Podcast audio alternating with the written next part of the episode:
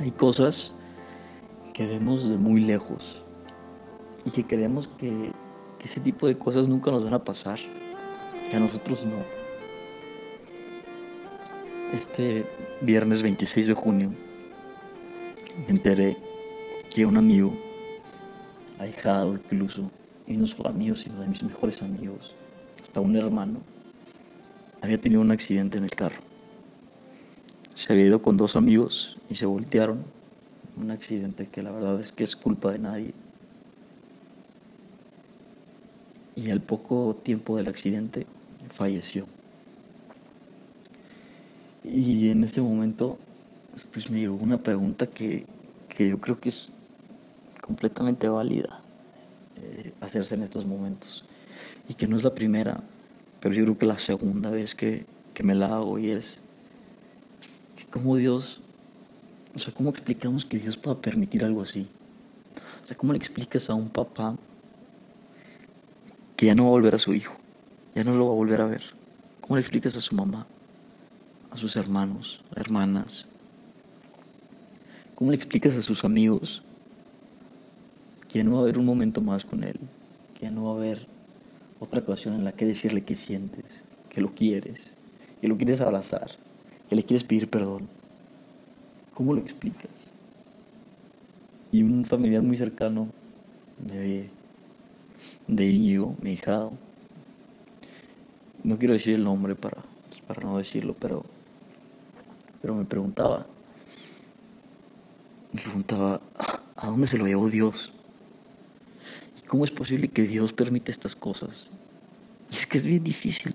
Y la verdad es que es un misterio. Es un misterio pues que yo creo que algún día entenderemos. Pero no cercano, sino el día que estemos muertos. Y es que es un misterio, pero, pero es que también cómo es, cómo es capaz incluso Dios de mandar a su Hijo a morir en la cruz por los demás, para salvarnos. O sea, siendo Dios todo perfecto, pues podría decir, lo salvo y ya. Pero no, decidió mandar a su hijo sufrir y morir en la cruz en frente de su madre. Y esto es un misterio, pero es que el que ama lo da todo. El que ama se entrega y se entrega por completo. Y Dios quiso entregarse a nosotros por completo. Y esto pues, pues no, a lo mejor no da tanto consuelo, pero nos puede ayudar como a darle un sentido a la situación. Y, y es que es una, es una situación que, pues que es súper difícil de explicar. Estábamos, estaba yo y un amigo, los dos muy cercanos a él, y nos estábamos cambiando, poniéndonos ropa formal para ir al funeral y decíamos, ¿qué estamos haciendo? O sea, nos estamos cambiando para el funeral de Íñigo. cuando, cuando nos preguntábamos qué íbamos a hacer eso, o sea, en ningún momento. Pero lo estábamos haciendo. Y es que pensábamos que a él no le tocaba. Y es que no te la crees. O sea, no te la crees. Pero también creo que si existe ese Dios en el que creemos, que es todo amor, que es todo justo y que verdaderamente es justo, pues al final estaremos con Él hasta la eternidad. Y es que es una cosa muy fuerte muy dolorosa. Pero en ese mismo dolor, en ese dolor que puede incluso, explica el Papa Juan Pablo II, ese dolor prolongado que genera angustia y que incluso puede generar desesperación, pues uno como que puede poner a prueba la fe.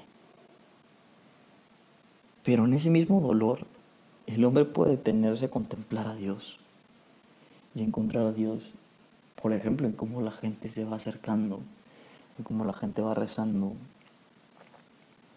Y luego vemos pues al Hijo de Dios, a Jesús, y dices, por medio de la cruz ha vuelto una cosa llena de amor, el sufrimiento, que es malo en sí mismo por, ser, por hacer sufrir, pues es una fuente de bien, porque nos hace replantearnos la existencia, nos hace removernos por dentro.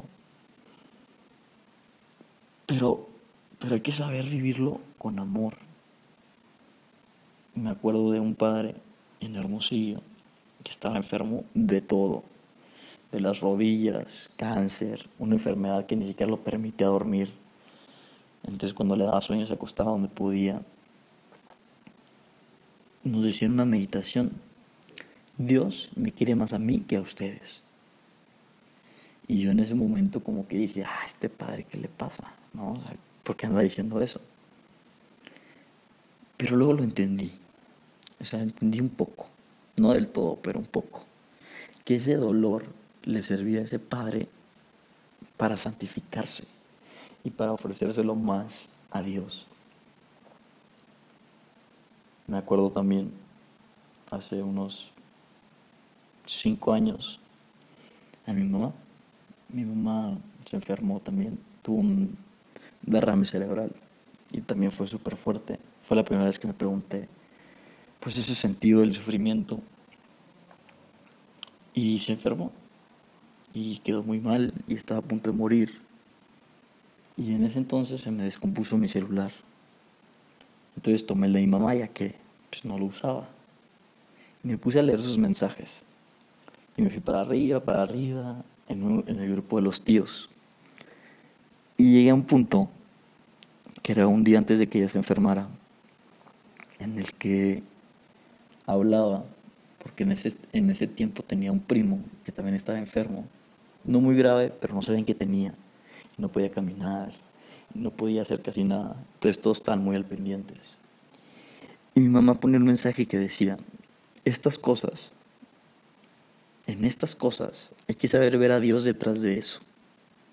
Él espera que lo ofrezcamos e incluso que le agradezcamos por ello, porque nos ayuda a acercarnos más a Él.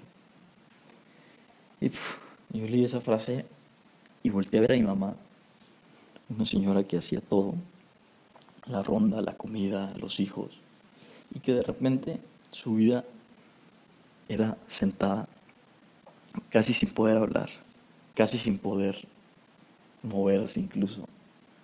Pero la vida es feliz. Y luego volteé a ver a mi papá, que también, pues de un día al otro fue papá y mamá para todos. Y también lo veías contento, y lo veías cerca de Dios, y lo veías cerca de mi mamá, y se me caía la baba. Y entendía que, pues, que Dios verdaderamente pone unas pruebas enormes, pero a gente que las sabe, que las sabe o que tiene esa capacidad de sobrellevarlas. Y Íñigo la verdad es que es un ejemplo enorme de esto. Está, cabrón. O sea, cuentan o dicen como ejemplo, como anécdota, como metáfora, que cuando una persona llega al cielo, llega como en un camioncito. Le preguntan que si cuánta gente, que si cuánta gente llegó al cielo. Y depende de cuánta, pues dependerá de qué tan grande es su cielo. yo estoy seguro que Íñigo no solo llevó un camión, sino que llevará varios. Porque su ejemplo su ejemplo de alegría, de vivir como cristiano, es, es increíble, es este, impensable. Era alguien que estaba realmente entregado a Dios y que no solo eso, sino que estaba incluso dispuesto a entregarse por completo a Él. Incluso si Dios le pedía no casarse, Él estaba dispuesto y me lo dijo en alguna ocasión. Y para mí de verdad que fue muchas veces ejemplo. Yo en algunas, muchas ocasiones llegué a dudar de mi fe, de mi vocación, de Dios. Y lo que más me servía en esos momentos era platicar con Él. Porque me impresionaba la manera, no lo digo neta de compromiso, lo digo de verdad. Y algunos se lo puedan comprobar porque se los contaba. O sea, su ejemplo de cómo vivía su trato con Dios me ayudaba muchísimo. Era alguien alegre. Era alguien realmente que tenía una conversación con Dios. O sea, que vivía junto con Dios. Y no es que se la llevara rezando todo el día, pero sabía meter a Dios en todo, en su fútbol, en su fiesta, en su reunión, en sus amigos, en su familia, porque conocía la grandeza, porque la había vivido, porque la había experimentado, de hablar con Dios. En alguna ocasión, en algunas ocasiones, se preocupaba por sus amigos, pero los entendía muy bien. Y me decía con mucha sencillez y de verdad que con mucho amor, decía, es que esta persona lo que le falta es hacer la oración. Es que a este le falta hacer oración. O sea, es que era alguien que sabía hablar con Dios y me impresionaba y hasta la fecha, y lo digo con certeza, no conozco a nadie que tenga esa conversación con Dios. Era para él realmente un amigo y se reflejaba completamente en la manera en la que trataba a cualquiera que pasara por ahí, en, cualquiera que, que pasaba por su vida. Hace no más de un año se fue a vivir a Aguascalientes, vivía en Guadalajara. Y es impresionante la cantidad de amigos que hacía. Me contaba un amigo mío que una mamá, mamá de, del salón en el que estaba, le decía, es impresionante cómo Íñigo vino a cambiar la generación vino a cambiar la vida de los de esta generación. Y para bien, porque era una persona alegre, era una persona que te transmitía serenidad, tranquilidad, confianza, que dejaba marca en, todos. Y la verdad es que si había alguien listo, preparado para irse al cielo, o sea, para morir en ese momento, era Él. Era Él.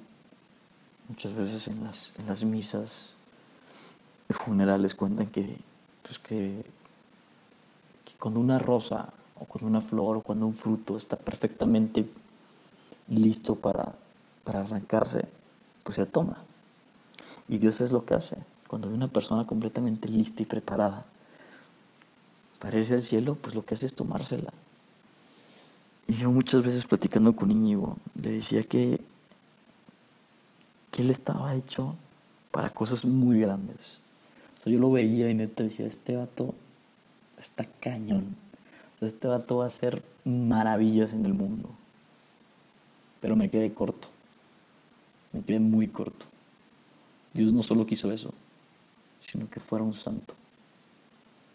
Un santo y un ejemplo para todo el que pasó por ahí para todo el que lo conoció. O sea, Dios sabía qué tan listo estaba que se lo llevó. Y a veces cuesta verlo.